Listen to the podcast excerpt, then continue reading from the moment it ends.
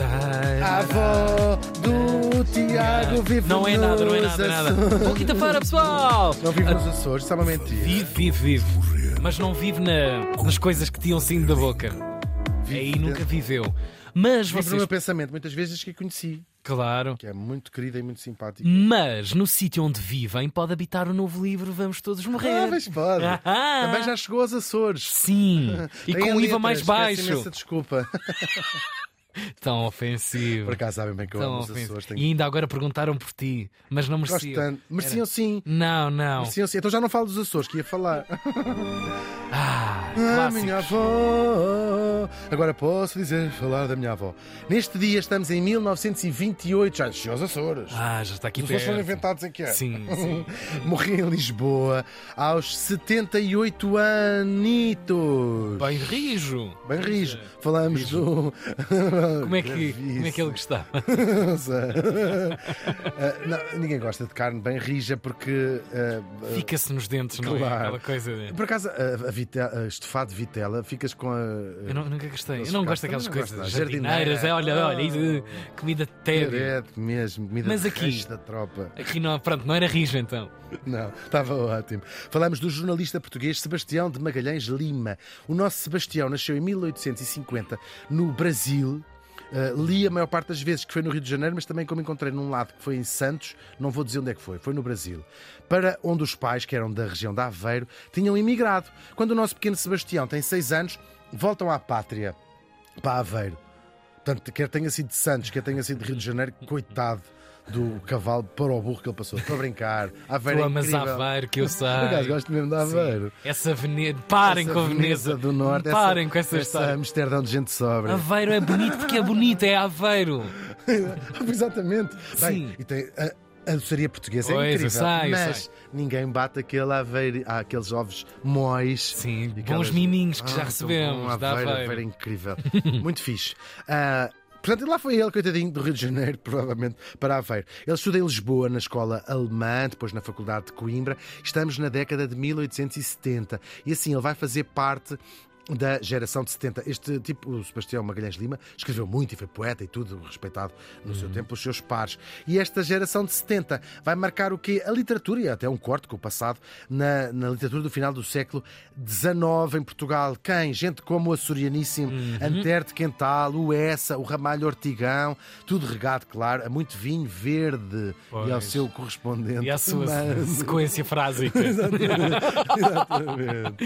O nosso, o nosso Sebastião foi advogado, mas logo vai deixar a toga para se dedicar ao jornalismo. Tudo sempre muito dentro dos ideais republicanos, ainda em República, claro. Ah, depois também maçónicos, ele foi um importantíssimo maçom e até mesmo depois socialista utópico. Quando dizemos aqui socialista utópico, aliás, ele foi utópico em quase todas as suas, as suas crenças, ah, significava que ah, não acreditava, não acreditava, não, não defendia a luta de classes, mas sim a, a- a- a burguesia, a qual pertencia, associar-se, ah, não em luta, mas associar-se à classe operária. Portanto, estás a ver um género de socialismo, Sim. mas não é preciso também, a gente agora não vou começar a comer em pratos de papel e de plástico. Atenção às origens do, do menino, não é? Também aqui Claro, o berço é muito decisivo. Ele vai claro. dizer assim: socialista, socialista, mas também não vamos exagerar, não é? ele nem sabia ele. Quando tirava a sua cigarreira de prata, que um dia os maços de tabaco seriam de cartão. Foi uma Ao que- frase. ao que isto Vou chegou. Esta frase, este pensamento. É uma frase incrível. É uma frase A decadência. Ele chegou depois, ainda tempo da monarquia, por causa das suas ideias republicanas. Viveu exilado um tempo em Paris, ah, onde conheceu todos os intelectuais franceses, uns biblicamente, outros talvez menos. Ele chegou a ser indicado, ficas a saber, Tiago, para o Prémio Nobel da Paz. Olha. Ah, é verdade, é verdade, pela sua, pela sua, eh, pelo trabalho que fez em prol da paz, não é? Agora, para além de ser um dos mais importantes intelectuais do seu tempo e de ter escrito como o Caraças, foi também político logo a seguir à implantação da República. Fez parte da Constituinte de 1911, quando se aprovou a primeira Constituição republicana, e durante pouco tempo, muito pouco tempo mesmo, foi também ministro. No jornalismo, o seu legado mais significativo, colaborou em muitos jornais, mas é ter fundado o jornal O Século, o Ah, mais importante diário pois, republicano, é claro. verdade, e depois um dos mais mais importantes jornais do país, ainda hoje dá nome.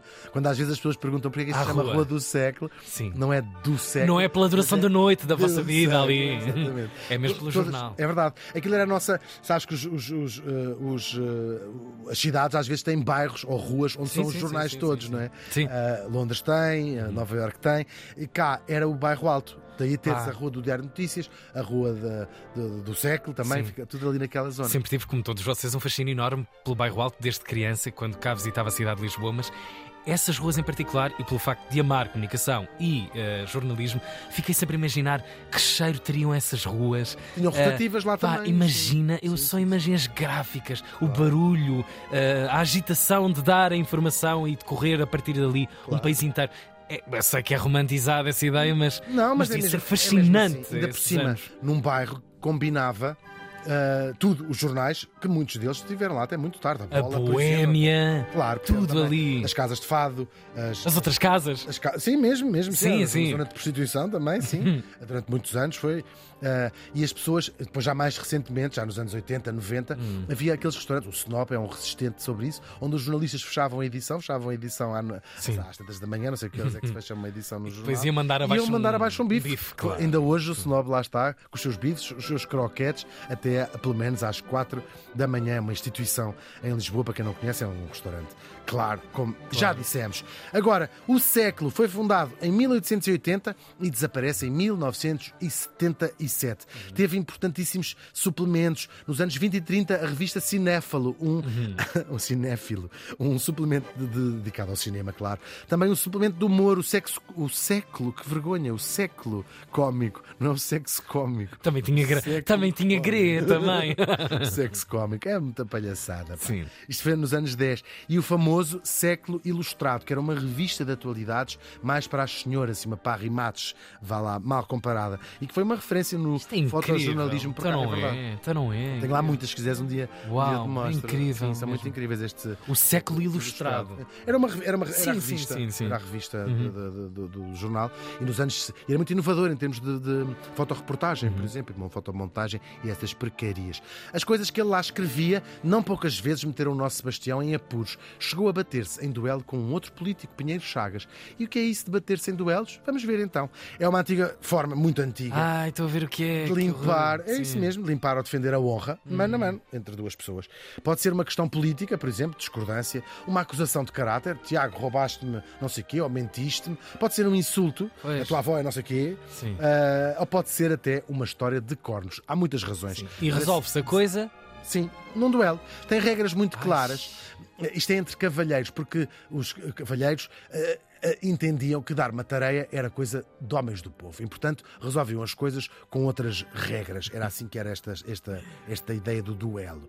Eh, as regras eram claras. Há dois oponentes, há aquela clássica que nós vemos nos, nos filmes, isso acontece também muito no, no Far West, né? Uhum. Sim, sim, sim, sim. Uh, Escolhia-se um deles o lugar, a hora e as armas, defrontavam-se, às vezes com armas brancas, espadas, florins, por exemplo, uh, ou então armas de fogo, como pistolas.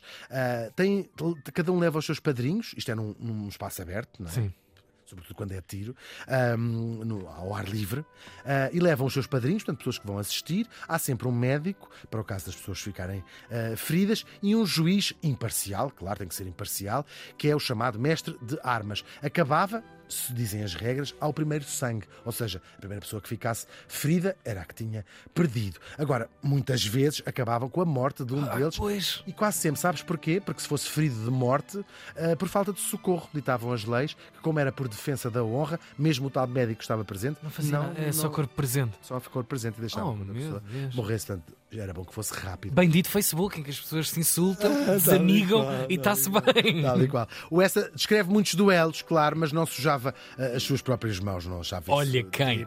Claro. Agora, por causa da questão Coimbra, a tal chatice que houve com a geração de 70 em Coimbra, o Antero de Quental e o Ramalho Ortigão, que depois ficaram amigos para a vida, defrontaram-se à espada, porque uh, a questão Coimbra é os alunos mais novos a dizer mal dos professores mais velhos. E há uma altura. Bom resumo, bom resumo. É mesmo, é mesmo. E o Antero escreveu muito mal sobre o Feliciano de Castilha, o velho professor, uma cego, uma pessoa muito respeitada, e o Ramalho Ortigão também achou aquilo demais e escreveu um artigo a criticar quem criticava o Feliciano de Castilho. O Antero de Quental, com o seu sangue uh, insular. Micaelense. Exatamente. Queria-lhe bater. então, há não há cá espadas, é. Somos os cavalheiros, vamos lá uh, à, à espada. Enfrentaram-se 1866 na Arca d'Água, no Porto. O Antero, vai ficar aqui o Tiago tudo contente, acabou por ferir o Ramalho Ortigão pois. num braço. Mas, Mas acabaram vocês sabem como é que acaba a história também, não é? A relação dele com armas é muito particular. É verdade, é verdade. Aqui no, caso, aqui no caso espadas, é verdade. Esse duelo que ele fez com ele próprio. O Camilo também fez, incluiu muitos duelos nos seus livros, mas não os fazia, não é? Isso dava muitos chatices. Outro. Mas havia outra questão de resolver as coisas, que era levas uma bengalada. As bengaladas, as pessoas, ah, os cavalheiros, não é? Usavam, era bengaladas que davam uns nos outros, ou então ameaçavam. Já aqui falaste ele, disso. Pai, é uma imagem, é uma imagem. Acontecia imenso. A saída ali do Grêmio. Da ópera, às vezes, sim, sim, sim. Não gostei disto, tal, do, do livro. Uh, tu escrevias um artigo no jornal a dizer o livro do X é péssimo e o outro ia fazer. O Camilo fazia imenso isso. Pois, pois. Fez lá, fez lá duas galhetas. Fez a quem? Ao marido da amante, ameaçado, bengaladas.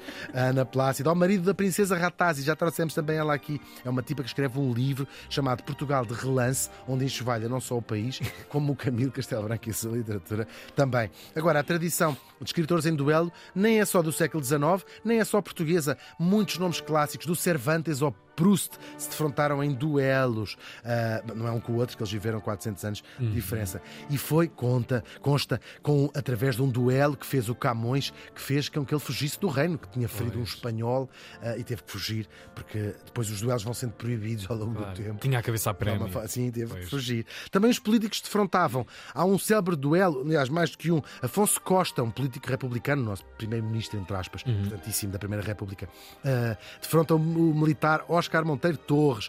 Eh, mais, Afonso Costa meteu-se em muitos duelos mesmo e era proibido já na altura, em algumas, em algumas alturas, então era tudo à porta fechada. Mas o Yoshua Ben Oliel, esse grande fotógrafo do século, início do século XX português, uhum. lá se espantava aos muros e quem quiser procurar no Google, não quer dizer, não há da própria do duelo em, si, duelo em si, mas deles a prepararem-se, a tirarem as armas na caixa, estás a ver aquilo acaba ah. de cartola, assim, uma coisa toda muito, muito épica.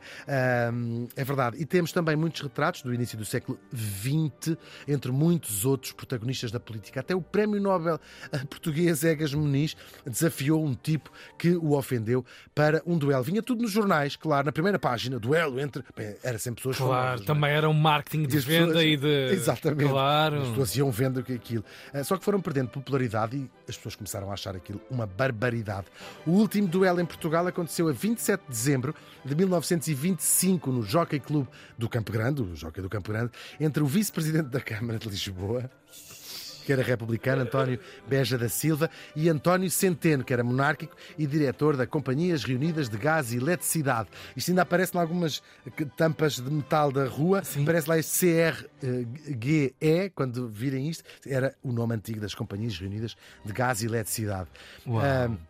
Tinha, o, tinha sido acusado este, o, o administrador disto, Sim, não cumprir, não cumprir, cito, uh, um acordo sobre a subida do preço do gás e o aluguer dos contadores. E o Presidente da Câmara. Já na assim, altura! Esse mas... mentiroso! Ah. E o mentiroso desafiou para um duelo e assim foi. Uh, como é que isto acaba tudo? Uh, o, o, Beja da, da Silva morre ah. de um ataque cardíaco durante o duelo e, portanto, foi o fim da. da... Atenção disto, imagina! Claro, teve imagina. uma cardíaca e morreu. Isto foi o final da da popularidade dos duelos, que as pessoas disseram assim: isto é uma barbaridade. Pois. Morreu o presidente da Câmara, lá porque o outro é um gatuno. Isto é o quê? 25? 1925? sim, ainda nem Deus. 100 anos, é verdade. Houve outro ameaçezinho que há. O, aquele de 25 é considerado o último duelo, duelo mas há aqui um, um entre. Um, tem mais graça ou menos graça. 1928, Dias Ferreira e Beirão da Veiga, dois pacíficos e respeitadíssimos professores do Instituto de Ciências Económicas e Financeiras, desentenderam-se por coisas da faculdade. Sim.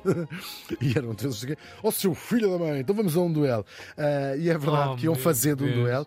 E o, o, então comandante da PSP terá dito assim: isto não faz sentido nenhum. O duelo é uma instituição que, quando não é, e acho que é uma belíssima descrição, ah. perigosamente ridícula, é ridiculamente perigosa. Já nos anos de 1940, parece que foi ontem, o advogado, muito colorido, personalidade, Francisco Souza Tavares, ah. terá desafiado para um duelo um homem que o ofendeu. E teve que intervir o próprio Salazar, que impediu a coisa. E partir daí, calma. Não há mais histórias de duelos. O duelo entre o nosso morto e o Pinheiro Chagas acabou com este último, o Pinheiro Chagas ferido num braço. Claro, nós não somos aqui apologistas da violência sob qualquer forma. Os duelos e as bengaladas, ah, ainda assim, eram, eu acho que nos concordo Eu percebo o que é que estás a falar. É a honra. A honra é uma coisa. Não, a honra não, não acho nada, mas acho mais digno, ah, como forma de. de- de expressar, Bolas. ah, não defendendo, do que os equivalentes do duelo do século XXI, que é vocês andarem-se a enxovalhar uns aos outros, isso não acho mal, agora escondidinhos atrás do computador. Pois. São os ratos. O Sebastião de Magalhães Lima morreu faz hoje 95 anos.